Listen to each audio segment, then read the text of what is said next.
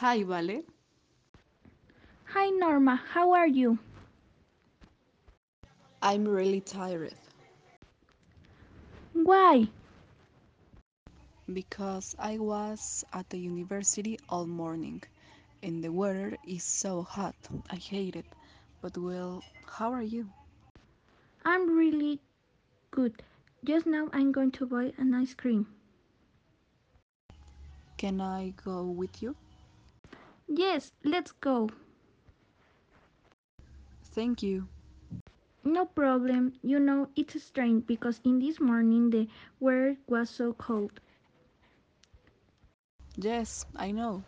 In my case, the hot weather is so awful. But what weather do you prefer? I prefer a beautiful sunny day Why? because does it make me feel good? It makes me feel cheerful and I can also wear very light and beautiful clothes. But the heat sometimes has its cons. But well, what kind of weather do you prefer? Wow, it's so interesting, Vale. I prefer between sunny and cloudy weather because I feel comfortable and I can do my activities. It's amazing. What time of the year do you prefer?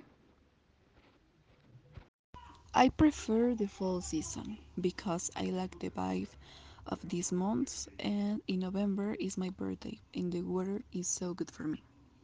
It's so interesting. I prefer the spring because it's when everything is born again. The flowers look great and you can feel like new to a certain extent.